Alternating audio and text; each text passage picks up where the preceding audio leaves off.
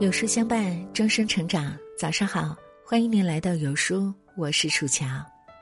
今天要和您分享的文章是：中年以后，千万不要在朋友圈显摆这些。如果你也喜欢这篇文章，请在文末点个再看。看过这样一句话：“自罚者无功，自矜者不长。”意思是说，总是炫耀的人，其实并没有什么功劳。总是自尊自大的人，永远也不会有长进。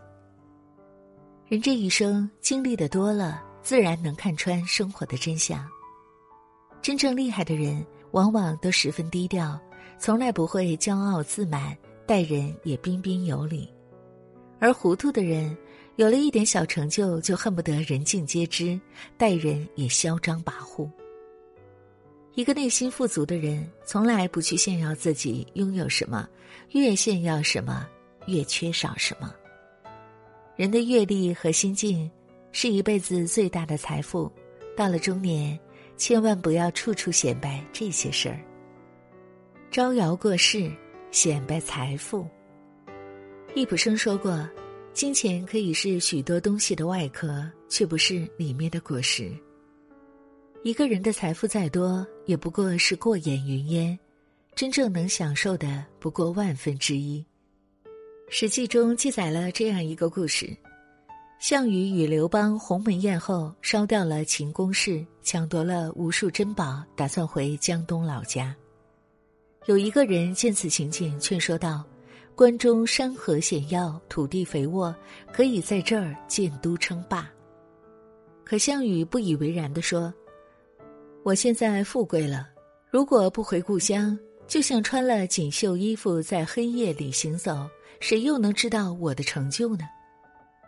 于是，项羽带着珠宝浩浩荡荡的向东出发，四十万大军簇拥着得意洋洋的项羽，后面跟着长长的车队，所到之处人人羡慕，一路上耍尽了威风。可惜还没到江东。便被刘邦逼到乌江自刎而死，而那些珍宝也都归了刘邦。有人曾评价项羽：项羽以前是个猴子，当上西楚霸王以后，拥有了许多的珍宝，但他还是一只猴子，只不过是戴了一顶人的帽罢了。这便是沐猴而冠的故事。世界上最可怕的事之一，便是穷人乍富。金钱不可怕，可怕的是人在面对财富时的态度。金钱和权势有时会让人内心膨胀，忘了自己是谁。但无论有多少财富，终将是身外之物。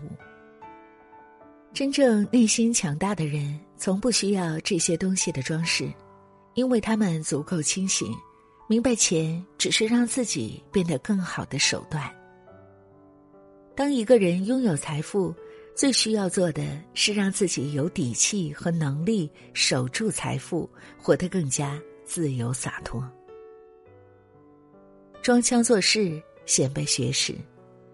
作家毛姆写过这样一段话：你要克服的是你的虚荣心，是你的炫耀欲；你要对付的是你的时刻想要冲出来、想要出风头的小聪明。有这样一则笑话：一天。一个博士坐船欣赏风景，在船上，博士问渔夫：“你会生物吗？”渔夫说：“不会。”博士就说：“那你的生命就要失去四分之一了。”过了一会儿，博士又问：“你会哲学吗？”渔夫还是不会。博士又说：“那你的生命又要失去四分之一了。”又过了一会儿，博士又问：“你会科学吗？”渔夫仍然说不会。就在这时，狂风乱作，卷来一股巨浪。渔夫问博士：“你会游泳吗？”博士说：“不会。”渔夫说：“那你的生命就要全部玩完了。”虽然是一则笑话，却也反映了生活中不少人的心态。不过学到了一些皮毛，便沾沾自喜，四处显摆。人们常说“学海无涯”。虚心的人用知识来鞭策自己，心虚的人用知识来炫耀自己。尚书里写道：“满招损，谦受益。”总是炫耀自己的学识，不但不会得到别人的尊重，反而会显露自己的无知和愚蠢。学习的目的不是为了吹嘘炫耀，而应该是为了寻找真理，洗涤心灵，启迪智慧。真正学识渊博的人，往往低调谦虚，从不会把学识挂在嘴边。这样的人，往往更能认清自己，不高估自己。也不会低估别人，时刻保持谦卑的心。人活这一世，要懂得积攒力量，低调才能夯实基础，让自己走得更远，看得更远。自吹自擂显摆事业。知乎上有这样一个问题：怎样看透一个人？底下有一个回答写道：“你想知道一个人内心缺少什么？”不看别的，就看他炫耀什么。你想知道一个人自卑什么？不看别的，就看他掩饰什么。对此深以为然。一个人越是渴望某样东西，在得到后越是想要告诉全世界。同事小李是公司的骨干，因为业绩好，受到领导的重用，提拔他为经理。成为经理后，本来就对自己业绩颇为自豪的他越发骄傲，总是在其他人面前吹嘘自己有多能干。面对同事的一些小错误，总是会以一副过来人的姿态进行说教，对新员工也总是高高在上。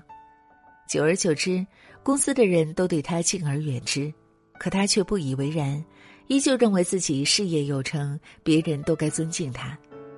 没过多久。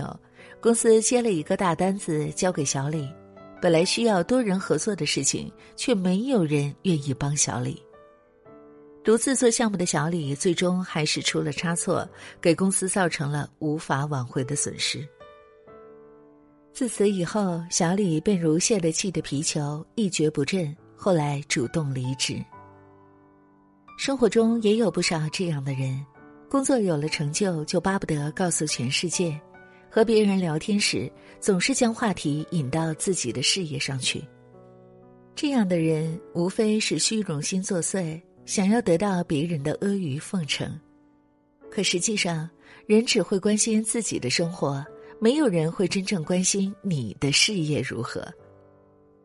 真正优秀的人，从来不需要显摆自己的成就，而是静下心来努力提升。当一棵树不再炫耀自己枝繁叶茂，而是深深扎根泥土时，它才真正的拥有深度。周国平曾经说过：“人世间的一切不平凡，最后都要回归平凡，都要用平凡的生活来衡量其价值。伟大、精彩、成功都不算什么，只有把平凡的生活真正过好，人生。”才是圆满。人活一世，低调是一种智慧，谦卑是一种品格。要知道，弱小和无知不是生存的障碍，傲慢才是。点亮文末再看，岁月匆匆，愿你我都能守一方净土，恣意而洒脱的活着。